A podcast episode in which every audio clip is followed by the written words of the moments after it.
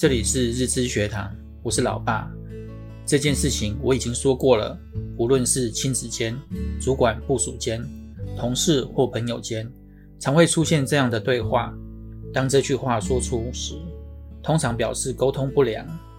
沟通最大的问题在于，我们认为讲过就等于已经沟通了，但事情说了不代表已经沟通过了，更不代表双方已经有共识了。我们第一次在讲某件事情的时候，大多是在讲解或说明这件事，只是在向其他人传递这件事的相关讯息而已。而第一次听到这个新讯息的人，往往无法真正理解其中的真意，所以可能起不了太多的效果。双方的认知可以说是天差地别。沟通的根本就是目标，要让对方知道及理解共同的目标。目标达成一致，才能一起去实现。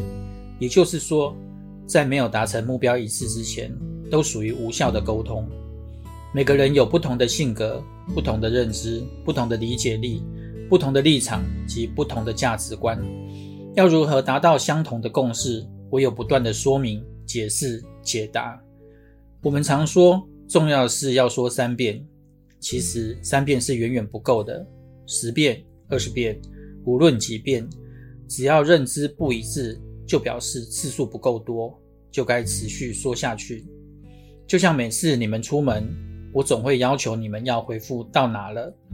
尤其与朋友约，也要在朋友面前传讯息说已经碰面了。其实只有一个目的，就是保护人身安全。